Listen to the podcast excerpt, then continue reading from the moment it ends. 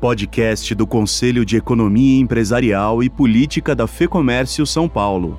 Análise mensal sobre os fatos econômicos e políticos que mais afetam a vida do empresário.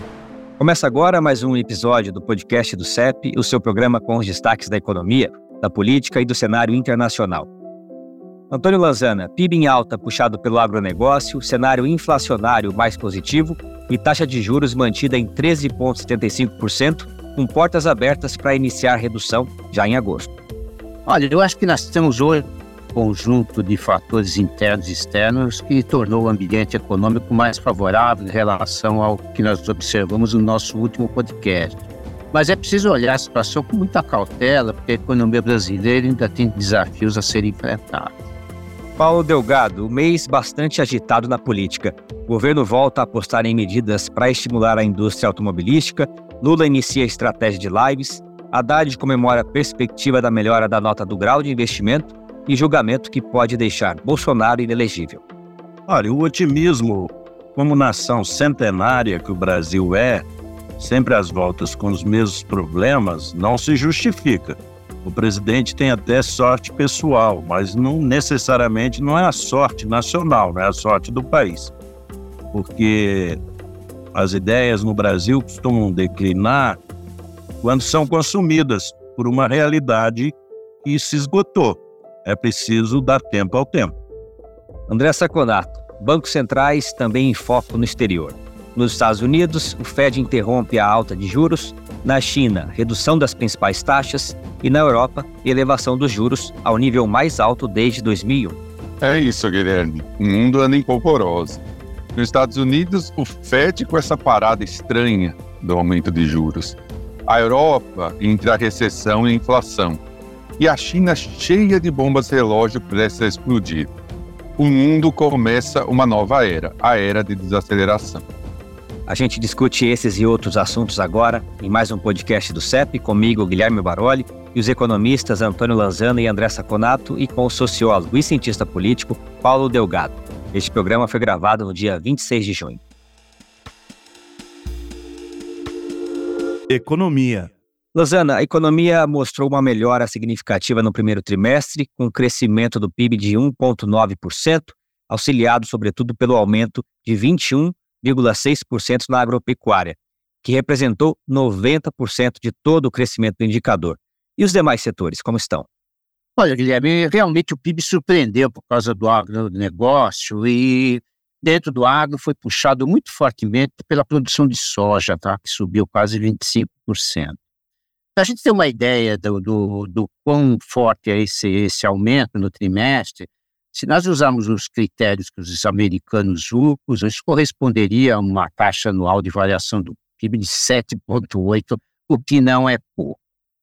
Agora, a gente pode tirar conclusões mais interessantes se a gente desagregar os dados do PIB. Uh, Para os nossos ouvintes aqui entenderem uh, mais facilmente, uh, a análise do PIB pode ser feita por duas formas, né? pelo lado de quem produz, o lado da produção, os setores, e pelo lado de quem demanda, de quem compra o PIB. Né? E o que, que a gente tem de conclusão nessas avaliações? Uh, realmente, se nós retirarmos os 21,6 do agro que você já se mencionou, o PIB teria crescido 0,2 do trimestre, né? o que é anualizado daria 0,8. O que significa dizer isso? Significa dizer que os outros setores cresceram de forma muito fraca, e é verdade, os números mostram a indústria caindo 0,1 e os serviços aqui, incluindo o comércio, expandiram 0,6%. Agora, eu acho que pelo lado da demanda tem, eh, implica, tem uh, curiosidades adicionais. O que me chama muito a atenção por esse enfoque, uma queda muito forte da formação bruta de capital fixo, menos 3,4.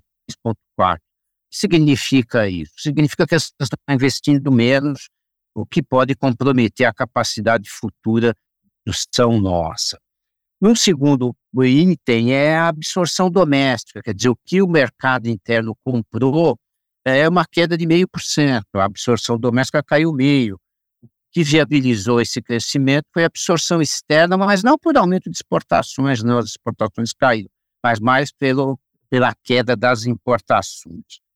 E o que chama atenção do lado de quem compra o PIB é a maior expansão da demanda foi o consumo do governo, que significa dizer que a política fiscal brasileira não está contracionista, ao contrário. De qualquer forma, se a economia dá de lado aí, não cair nem crescer até o final do ano, o PIB cresceria 2,4%.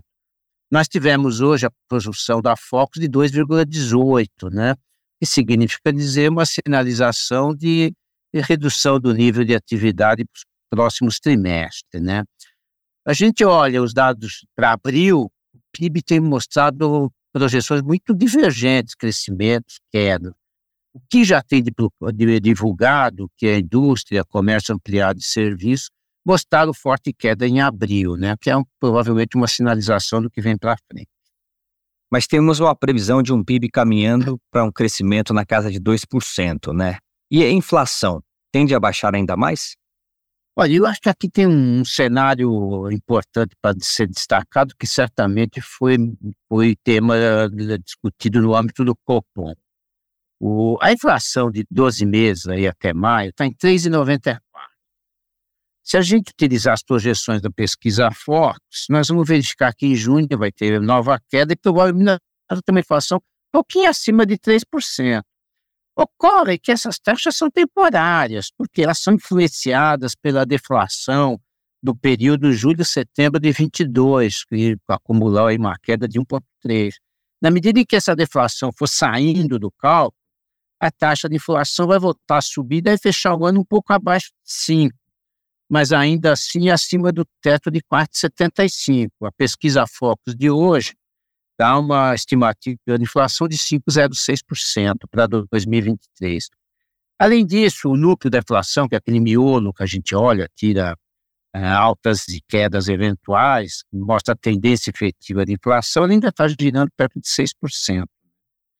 Agora, essa tendência de redução do núcleo da inflação, olhando assim mais estruturalmente, mostra que o Banco Central tem tido sucesso na condução da política monetária até aqui. Exatamente. E na última decisão ficou aí uma sinalização de que haverá uma redução da Selic a partir de agosto. Por que, que a redução não veio já nessa reunião de junho? Olha, a manutenção da Selic, eu diria que ela não foi surpresa. Acho que a maior parte do mercado esperava a manutenção mesmo da taxa. Uh, por que, que havia essa expectativa de manutenção? A gente precisa entender que o Banco Central tem uma meta de inflação e ele tem que perseguir essa meta, né? A meta desse ano aqui é 3,25, com menos ou mais 1,5, que dá um teto de 4,75, né? Como nós já comentamos, a inflação vai voltar a subir quando as deflações foram retiradas, né? Além disso, também, como já nos referimos, a pesquisa Fox indica que as expectativas de inflação para 2023 estão acima desse teto. Né? Uh, apesar da, da, tendência de aprovação do cabouço fiscal nas duas casas, o efeito não é imediato, como muita gente né? E, além disso, a política fiscal do governo não tem sido expansionista. Né? E o Banco Central não pode ceder a pressões políticas. Se ele ceder pressões políticas, ele perde eficiência, perde credibilidade e os resultados ficam ah, difíceis de serem obtidos. Em relação a uma eventual queda da Selic em agosto, o comunicado pós-reunião não foi muito enfático nesse sentido. Talvez essa tenha sido a maior surpresa da, da, da reunião. Eu acho que, sem ser muito explícito, eu acho que entrou uma variável nova aí no cenário, que é a definição da meta de inflação que vai ser feita agora no dia 29, né? Se o Conselho Monetário Nacional, que é formado, além do presidente do Banco Central, pelo ministro da Fazenda e ministra do Planejamento, se elevar a meta como quer a ala política do governo, certamente nós vamos ter uma deterioração de expectativas, impactando negativamente a inflação que pode dificultar uma redução da taxa de Selic em agosto. Por outro lado, se a meta de 3%, que já vigora para 24 e 25, for mantida para 2026, aí certamente a gente vai ter uma redução da Selic na próxima reunião. Mas vale sempre a, a chamar atenção, a redução vai ser lenta, por todos esses fatores que nós apresentamos, provavelmente 0,25 em agosto, acelerando para outras duas quedas de 0,5% nas duas próximas reuniões. Para fechar, dois assuntos cruciais para os nossos ouvintes. Acabouço fiscal, que sofreu alterações no Senado, mas aqui tudo indica, essas alterações deverão ser ignoradas na Câmara, e as discussões sobre a reforma tributária, que está avançando, mas que, na visão da FEComércio São Paulo, precisaria de mais debate para garantir a simplificação sem aumento de carga. Uh, vamos lá, primeiro em relação ao arcabouço fiscal. Eu não vejo que nós tenhamos ou estamos prestes a aprovar um, um arcabouço fiscal robusto. Não é robusto além de tudo, é bastante complexo. As mudanças, não sabemos o que vai acontecer na Câmara, mas as mudanças do Senado pioraram a qualidade do arcabouço, né? Na medida em que incluíram outros itens aí não uh, sujeitos a, ao controle. Eu, pessoalmente, tenho duas certezas sobre o novo arcabouço fiscal. Primeiro, que a carga tributária vai aumentar. Segundo, que a política fiscal vai ser expansionista. Essas são as duas certezas. Mas, de outro lado, eu tenho muitas dúvidas, né?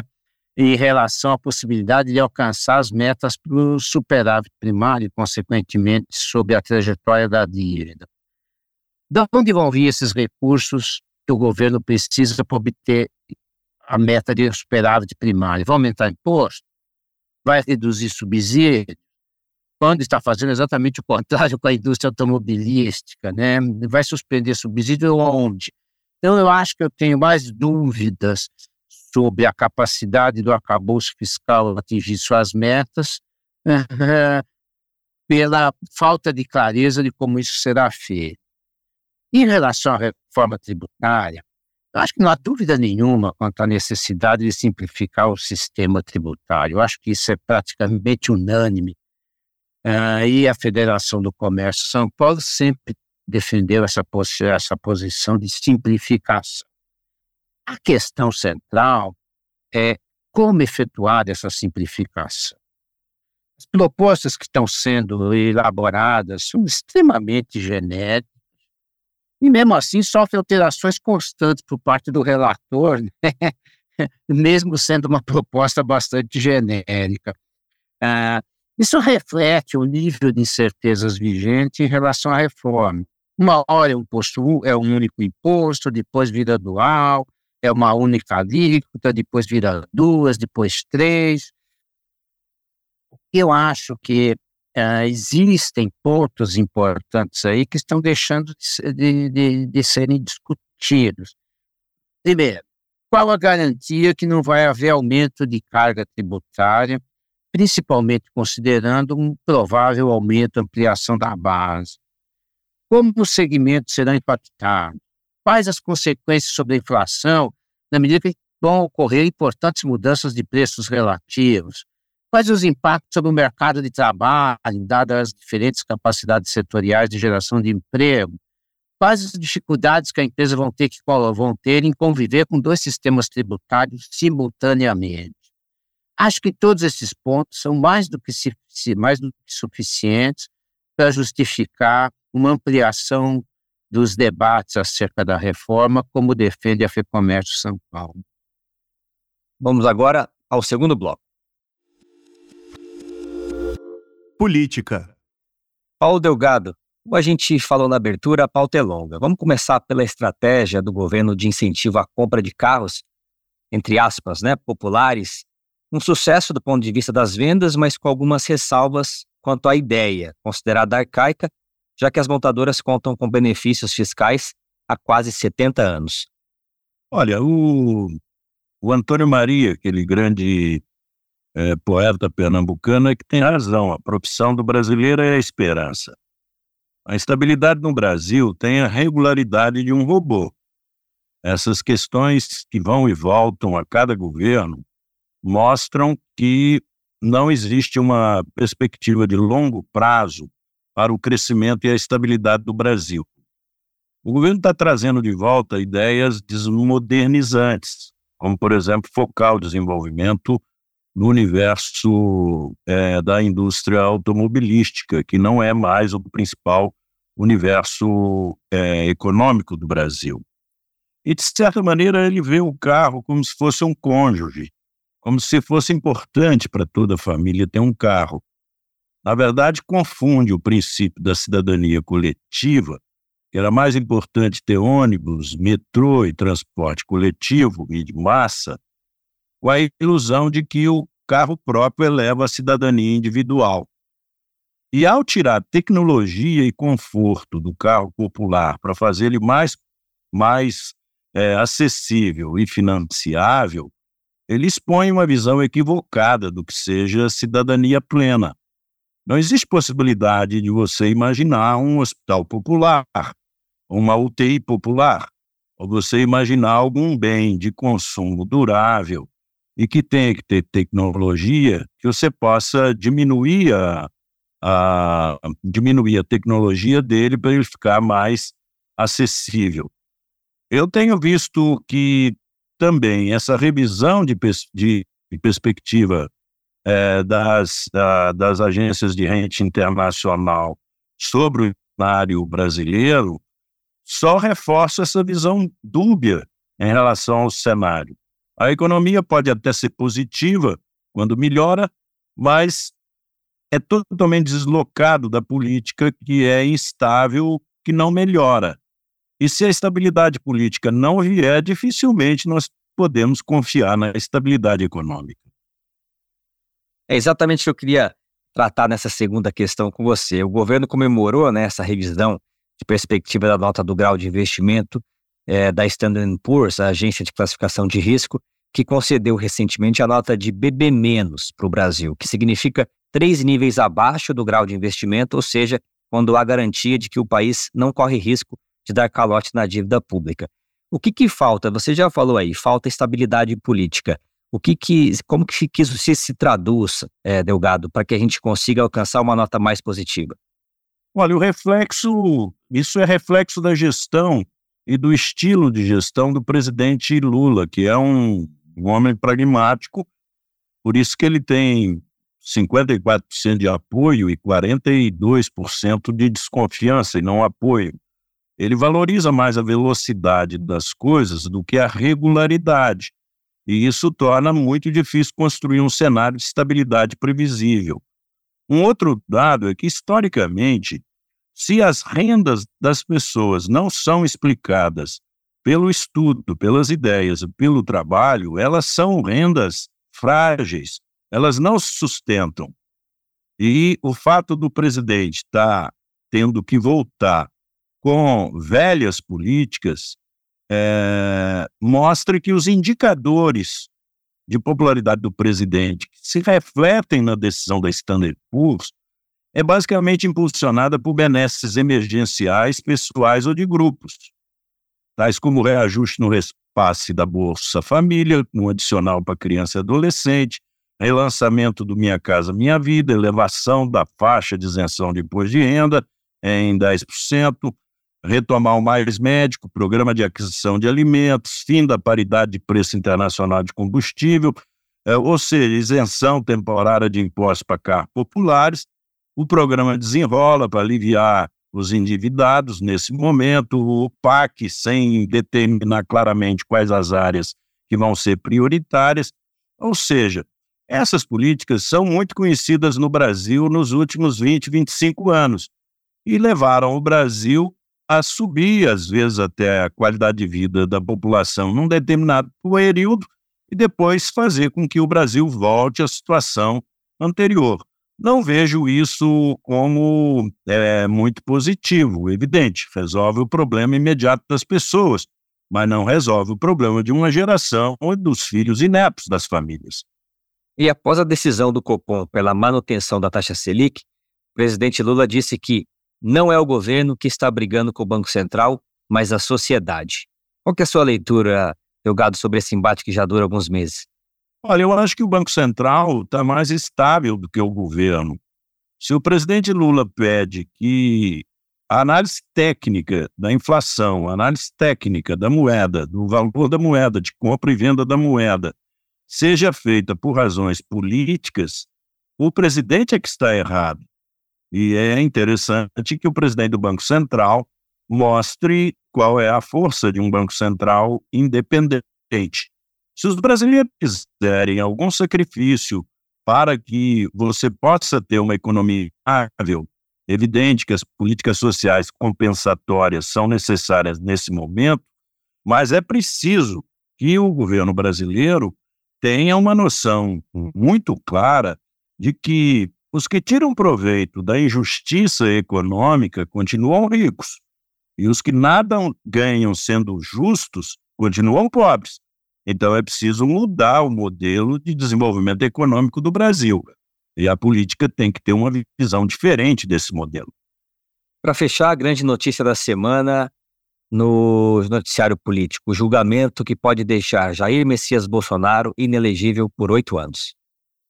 Olha, isso aí mostra que o cenário para 2026 vai ficar aberto.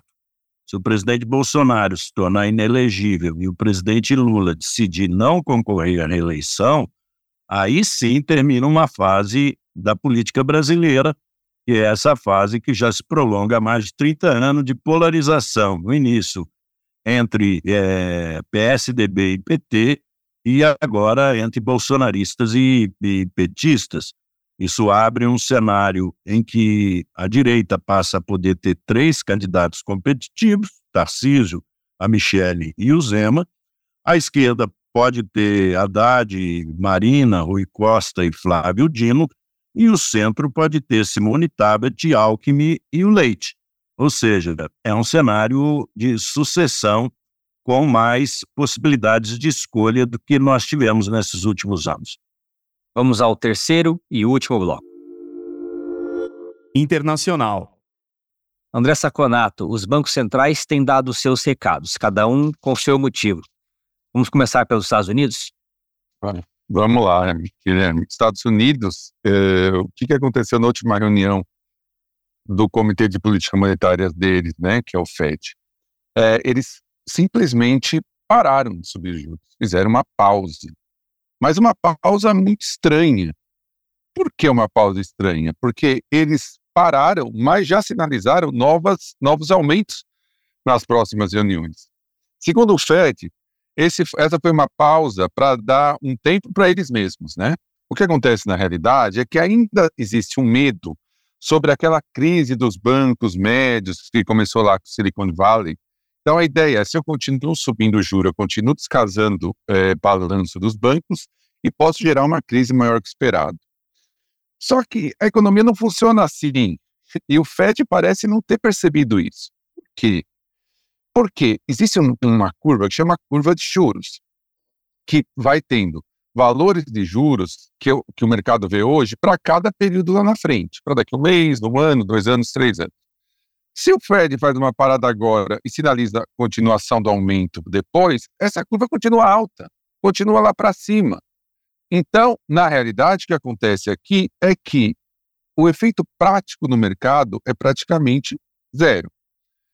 Outra, outro ponto de preocupação nessa pausa a, a, inflação americana vem caindo, a inflação do índice cheio, né? O último CPI no mês deu 0,1, né? 12 meses já está em 4. Mas o núcleo continua, o core, continua em 5,3, que são aqueles dados relacionados ao aquecimento de demanda, principalmente de serviços.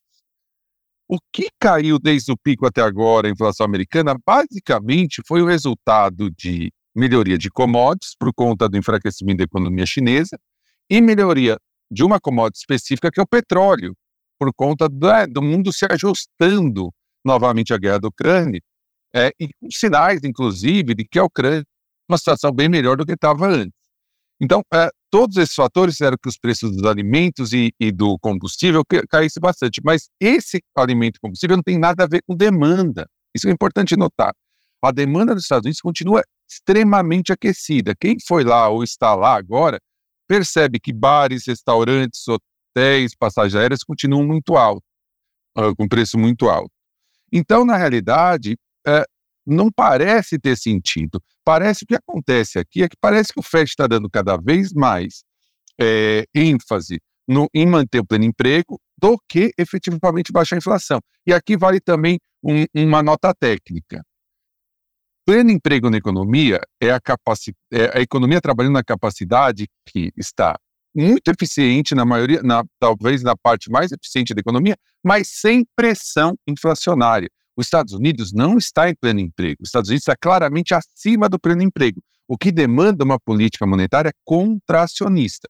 E pelo que parece, como a economia está rodando, esse valor aqui não é contracionista. Portanto, não há nenhuma uh, justificativa técnica para que o Banco Central americano não continuasse aumentando juros. Por isso, nós vemos aqui na nossa, na nossa análise do, do, do Conselho que foi um, uma pausa equivocada. E na Europa, como que está a batalha contra a inflação? O Banco Central Europeu elevou os juros ao nível mais alto desde 2001, no momento em que a Alemanha, motor econômico do bloco, enfrenta uma recessão técnica. Ali é mais complicado, ali a situação é mais complicada. O que, que acontece principalmente na Alemanha? A Alemanha sofre muito com a desaceleração chinesa. Como todos nós sabemos, a Alemanha é um país de altíssima tecnologia e industrial. É, com a desaceleração chinesa, a China diminuiu muito as importações. A gente pode ver nos dados chineses de importação, essa queda é muito significativa. E principalmente por conta dessa parada, ele diminuiu a compra de bens de capital, investimento e de máquinas e equipamentos, que é onde a Alemanha tem uma, uma, uma pauta de exportações muito grande para a China. Isso gerou na Alemanha uma queda da economia em geral, porque a, a indústria é uma parte muito importante do, do, de toda a economia. E isso, claramente, a Alemanha é o motor da Europa, faz com que a Europa também desaqueça. Por outro lado, ela, a Europa sofre com essa inflação de, de serviços. Então, assim, a indústria acaba brecando a economia, por outro lado, os serviços é, esquentam a inflação. Então, a Europa se vê numa, numa situação quase de estagflação, né? que é a situação em que você não tem crescimento, tem até queda e tem inflação. Os bancos centrais, a gente viu um pouquinho fora da Europa, o, do Reino Unido, a última o nível de inflação veio acima do anterior, está em 8,7% ao ano. Não dá para parar de baixar juros, não dá para parar, não tem espaço para isso. Assim como na Europa, que a Cristina Lagarde já falou que vai continuar aumentando. Por outro lado, você tem o desaquecimento geral da economia. É uma situação muito complicada. A perspectiva da Europa para médio e longo prazo é muito negativa. E não tem muito o que fazer. Não existe assim uma fórmula mágica. Eles vão ter que experimentar essa queda aí para fazer um ajuste para que volte a crescer daqui a algum tempinho. E na China, o cenário é de corte nas principais taxas de juros, em meio às tentativas fracassadas da retomada da economia do país. Por que está demorando tanto para eles decolarem de novo, Saconato? O que, que esse cenário traz de alerta para a gente aqui no Brasil? Olha, Guilherme, a China também, a gente entra com aquele partido é, é, ditado, o buraco é mais embaixo. Ah, o que, que acontece na China? Não adianta baixar a taxa de juros. Esse tipo de política monetária na China não vai ter nenhum efeito prático no crescimento. Por quê? Eu vou explicar para os nossos ouvintes. O grande problema no China ainda é a crise imobiliária, que está longe de acabar.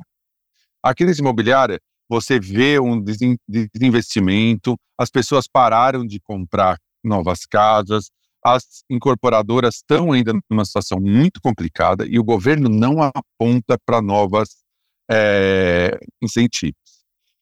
Quais são os efeitos dessa crise imobiliária? São vários. Primeiro, nós já falamos aqui, os chineses têm mais ou menos 4 quintos de seus ativos, os consumidores chineses, ligados ao setor imobiliário, ou com letras do setor imobiliário, ou com debêntures em empresas do setor imobiliário, ou mesmo com no, um, dois, três apartamentos que eles investiram para ganhar com a valorização. Então, a, o afrouxamento, a situação ruim do setor imobiliário diminui a riqueza esperada do chinês, não é o salário, é a riqueza, é o que ele guardou, e faz com que ele consuma menos. Então, isso já é um problema. Segundo ponto, os governos locais. Os governos locais, como nós sabemos, a maioria deles tem como maior receita a venda ou concessão de terras. É, as cidades mais, menores, elas têm direto com a venda de terra. As cidades maiores têm muito mais com é, o, o, o, a garantia que esses terrenos, o valor desses terrenos dão para as incorporadoras pegar novos empréstimos e aquecer a economia. Pois bem, com a queda dessas receitas, o que os governos locais eles continuam pressionados pelo governo central para manter os incentivos. Então, despesas continuam altas, receitas caindo. O que, eles fazem? Eles criam empresas privadas. Olha que interessante, eles criam empresas privadas que vão fazer esses serviços públicos e essas empresas tomam dívida no mercado, como se fosse uma dívida de empresa privada, uma debênture, tá?